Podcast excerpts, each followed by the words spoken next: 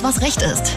Der Rechtspodcast ohne Krawatte, Zwirbelbart und Anwaltsblabla. Aber dafür mit alltäglichen Rechtstipps, konkreten Antworten und jeder Menge Spartricks. Präsentiert von Ganze Rechtsanwälte.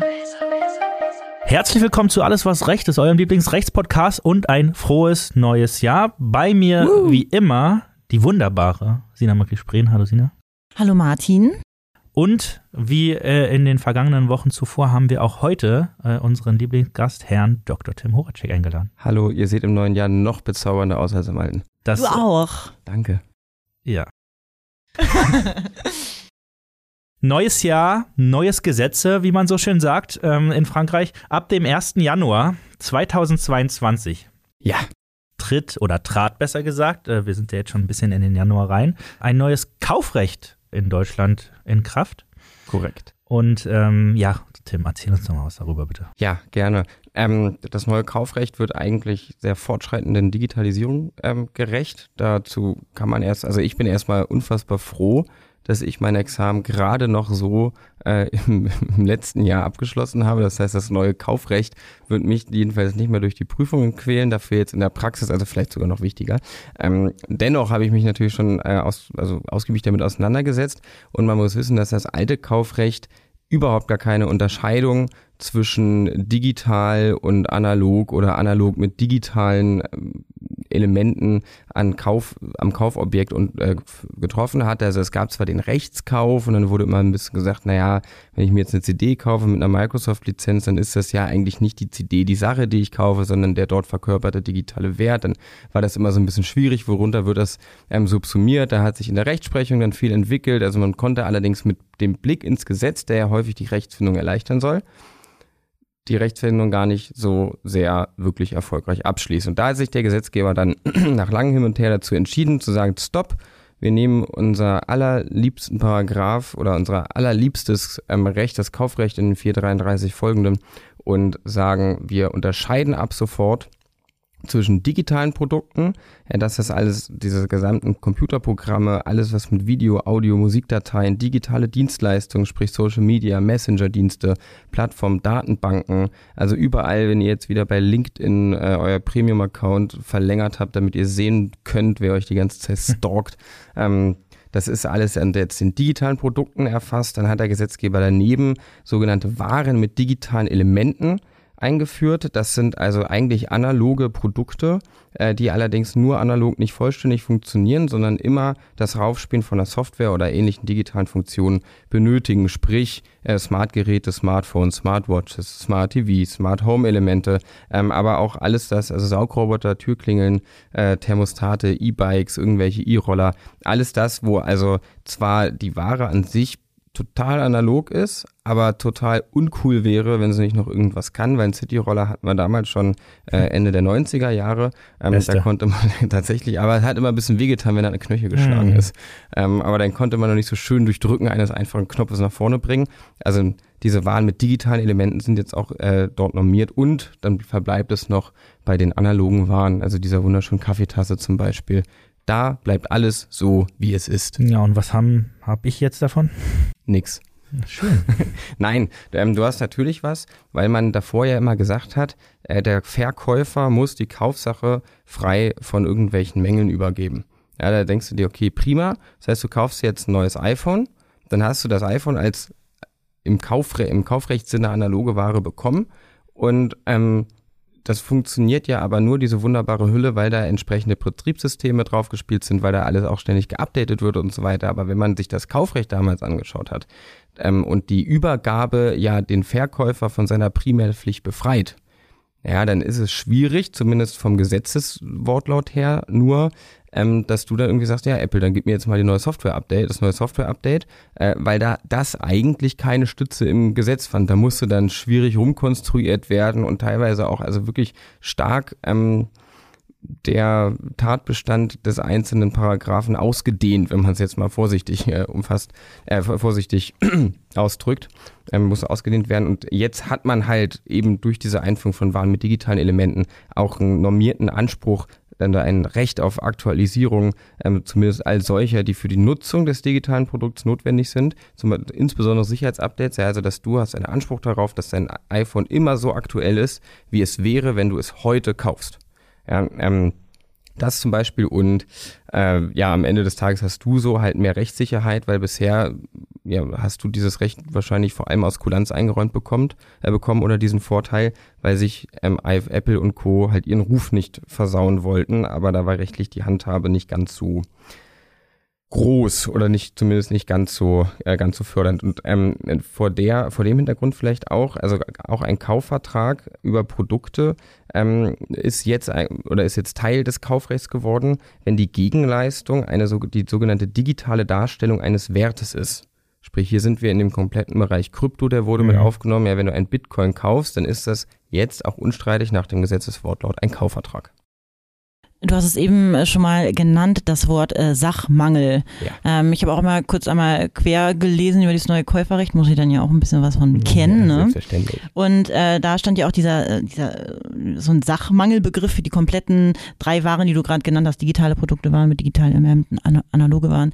Kannst du auch noch irgendwas zu so sagen, warum es, warum das jetzt so wichtig ist? Ja, auch, auch, genau, auch da hat sich ähm, was geändert. Auch ähm, da der kurze Blick äh, in die letzte Woche, wo ja das alte Kaufrecht noch galt.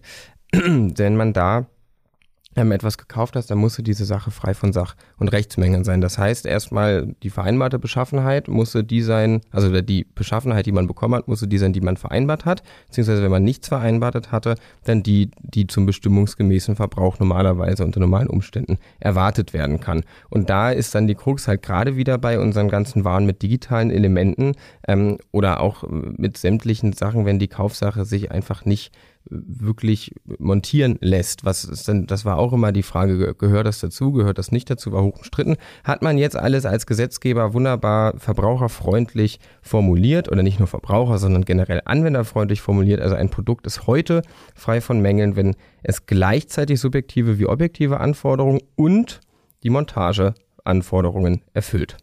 Hat sich dann irgendwas geändert bei der Geltendmachung äh, meines Gewährleistungsanspruchs, wenn ich jetzt ein mangelhaftes Produkt gekauft habe. Ja, also zum Beispiel ähm, war früher gerade für den Verbraucher, der dann ja auch nicht immer direkt zum Anwalt rennt, wenn er einen kleinen Mangel hat, das wäre ja auch absolut nicht notwendig und nicht gewünscht. Ähm, der hatte immer so ein bisschen Probleme, wenn er den Mangel nicht richtig angezeigt hat, sprich, wenn er vor allem nicht richtig umgegangen ist. Also es war immer so, du musst hingehen, es galt das Recht oder es gilt das Recht zur zweiten Andienung. Sprich, Martin, wenn ich mir jetzt von dir was kaufe, das ist ein bisschen kaputt, sollst du prinzipiell immer erstmal die Möglichkeit haben, den Mangel auszubessern. Ja, ohne dass ich direkt den Vertrag rückabwickeln kann. Ne? Das heißt so schön, packt das Hund Servander, Verträge sind einzuhalten, der Rechtsverkehr vertraut darauf, dass man das auch möchte und nicht, weil jetzt irgendwie so eine Kleinigkeit fehlt, ähm, soll man sich da einfach von lösen können. Das hieß aber auch, dass man immer eine angemessene Frist äh, setzen musste, bevor man sich dann doch als Käufer endgültig vom Vertrag lösen konnte. Und ob diese, und wenn diese Frist nicht gesetzt wurde, konnte das fatale Auswirkungen haben, weil dann ein Rücktritt vielleicht ins Leere geht, dann verjähren entsprechende Ansprüche oder der Rücktritt, der später ausgeübte, nochmalige, wird dann unwirksam, weil die Gewährleistungsansprüche verjährt sind. Ähm, das war halt, wie gesagt, gerade für die juristischen Laien nicht ganz so einfach zu handeln, da kam es zu vielen Fehlern. Und da hat der Gesetzgeber jetzt festgelegt, dass es ab dem 1. Januar, sprich seit ein paar Tagen, ausreicht, wenn man den Mangel ähm, des gekauften Produktes mitteilt. Und mit dieser Mitteilung wird dann diese häufig problematische äh, angemessene Frist zur Nacherfüllung automatisch in Gang gesetzt. Ähm, Gewährleistungsansprüche haben wir jetzt schon zwei, dreimal gehört. Ja. Einmal ganz kurz für mich, die Frage drängt sich mir auf. Was ist eigentlich der Unterschied zwischen Gewährleistungsansprüchen und Garantien? Ja, das ist eine tatsächlich gute Frage. Die wird, glaube ich, genauso häufig verwechselt wie der Unterschied zwischen Mord und Totschlag, mhm. ähm, weil alle immer sagen, ja, das, also Kai, ich habe dann Jahr Garantie. Und ich sage immer, geil, aber ich habe zwei Jahre Gewährleistung und dann sagt, oh scheiße, die habe ich nicht. Doch, ähm, die hat man, die hat man immer. Kleine Einschränkungen, manchmal kann sie ein bisschen verkürzt werden, ein bisschen eingeschränkt, alles in Ordnung, aber prinzipiell hat man bei jedem Kauf zwei Jahre Gewährleistung. Das bedeutet, dass das Produkt prinzipiell zwei Jahre lang gut funktionieren muss. Wenn in diesen zwei Jahren ein Mangel zutage tritt, der ähm, muss schon irgendwie wenigstens angelegt sein, angelegt gewesen sein. Du kannst jetzt nicht sagen, äh, ne, wenn du deine Fliesen da ständig kaputt haust, Sina, ähm, dann sind die Fliesen mangelhaft, weil sie haben zwei Jahre nicht gehalten, das nicht. Du musst sie schon äh, richtig ausräumen. Aber zum Beispiel, Martin, wenn du dir neue Nikes kaufst und die sind einfach nach neun Monaten total bescheuert, dann brauchst du auch keine Garantie, dann kannst du zu dem, zu deinem Verkäufer laufen und sagen, ey, das ist ein Produktionsfehler, Schuhe, das, ich bin die ganze Mal gelaufen, jetzt sind hier irgendwelche Nähte eingerissen, gib mir bitte neue Schuhe, erfülle nach oder ich trete vom Vertrag zurück. Ähm, das ist die Gewährleistung, die ist gesetzlich immer. So, und da muss man dann im Zweifel auch ein bisschen nach darlegen, dass der Mangel äh, tatsächlich auch herstellerseitig ähm, angelegt war. Der muss nicht verschuldet gewesen sein, aber es muss halt ein Mangel sein, sprich, ähm, da, das reicht nicht, dass die Sache kaputt ist. Man muss da so eine kleine Kausalität wenigstens darlegen. Wenn jetzt der Hersteller, und das ist dann wiederum freiwillig, eine Garantie übernimmt. Das ist dann mehr oder minder eigentlich ein vertraglicher Zusatz, den ihr mit dem Hersteller äh, vereinbart. Der ist häufig ein Jahr lang. Das hat man immer, ich weiß nicht, ein Jahr bei, bei beweglichen Sachen oder bei Autos ist häufig häufig, äh, in der Regel häufiger. Ähm, das ist nichts anderes als eine Haftungserleichterung oder eine Beweiserleichterung für euch, dass der Verkäufer eigentlich für alles ansteht, äh, einstehen möchte, was ihr nicht da selbst verschuldet äh, irgendwie zerstört. Oder das, was im äh, Garantievertrag ausgeschlossen wird. Oder das, was im Garantievertrag ausgeschlossen ist, absolut richtig. Tim, Käufe dank der Digitalisierung finden ja heutzutage größtenteils auch im Internet ja. statt. Gibt es da denn, äh, weiß ich nicht, Amazon, eBay, irgendwelche Neuerungen? Also wer schon mal bei Amazon unterwegs war und gesehen hat, was für großartige Bewertungen einige Produkte, die erst seit drei Wochen angemeldet, äh, seit drei Wochen angeboten werden, sind, äh, haben, hat sich mit Sicherheit schon mal gewundert, ist das wirklich so toll? Dann gekauft und gemerkt, irgendwie doch eher semi, wie können das denn mittlerweile schon 405 Sterne Bewertungen, vor allem auch von verifizierten Käufen sein? Mhm. Ähm, da gibt es ja gewisse äh, absolut sich im legalen Rahmen bewegende Modelle, um sich da so ein bisschen besser auch zu positionieren. Und da hat der Gesetzgeber für sämtliche Online-Marktplätze ganz umfangreiche Informationspflichten jetzt eingeführt. Ähm, man möchte für Transparenz sorgen. Endlich, zum Glück richtigerweise, man kann sich jetzt ein Adjektiv aussuchen. Ähm, insbesondere äh, gilt es, dass zum einen die Echtheit von Bewertungen überprüft werden muss, auch deutlich stringenter überprüft werden muss und die Art der Überprüfung muss auch dargestellt sein. Das muss für den Käufer nachvollziehbar gemacht werden. Und daneben, ähm, auch wir kennen das bei Amazon, man googelt, äh, man googelt was bei, ne, man gibt irgendwas bei Amazon ein. Äh, die ersten drei, vier sind in der Regel als Anzeige gekennzeichnet und danach fängt eine total unübersichtliche oder nicht nachvollziehbare Auflistung sprich ein Ranking von den entsprechenden Produkten an. Und dort werden die ganzen Online-Plattformen jetzt auch verpflichtet, Transparenz in die Grundlagen für dieses Ranking einzuführen. Insbesondere ja Provision, Entgelte, Produktbewertung. Also warum steht jetzt dieses Produkt an Platz 2 und das andere an Platz 12? Hm.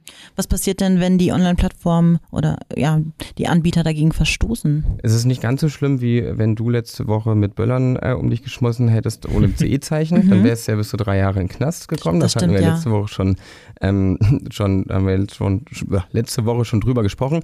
Aber äh, auch hier gibt es Bußgelder, die sich entweder am Jahresumsatz, also sprich bis zu 4% oder bis zu 50.000 Euro orientieren. Äh, das wird also schlicht teuer. Danke dir, Tim. Das war's äh, erstmal vom Kaufrecht. Jetzt noch eine kleine äh, Schnellfeuerrunde. Ja. Bitte einmal aufzählen ein paar wichtige Sachen, die sich dieses Jahr noch ändern. Ja, äh, einiges tatsächlich. Ich fange mal mit dem an, was ähm, Sina wahrscheinlich am Meistens wichtigsten freut. sein, am meisten freut. Das Kükentöten wird verboten. Hm. Das stimmt, ja. Ähm, also wir haben ja tatsächlich, jeder kennt wahrscheinlich diese grausamen Häcksler-Bilder, wo diese kleinen und auch durchaus süßen gelben Wesen, vor allem die männlichen Küken ja ähm, unmittelbar nach dem Schlüpfen wieder zerhäcksert werden. Und ab 2022, 45 Millionen waren das übrigens letztes Jahr. Ähm, und das ist jetzt ab 2022 glücklicherweise verboten. Ähm, dann, Martin, du als alter Bahnfahrer, äh, und ich kenne ja deine Liebe zur Analogie und, und zur alten Zeit. Martin war noch derjenige, der sich seine Tickets immer ausgedruckt, in Klarsichtfolie gelegt und ähm, dann irgendwie mit gekochten Eiern, also während er gekochte Eier gegessen hat, sich dieses äh, Ticket halt abstempeln lassen. Das wird nicht mehr funktionieren. Die Deutsche mhm. Bahn äh, verzichtet auf analoges, äh, auf analogen Ticketverkauf in den Zügen.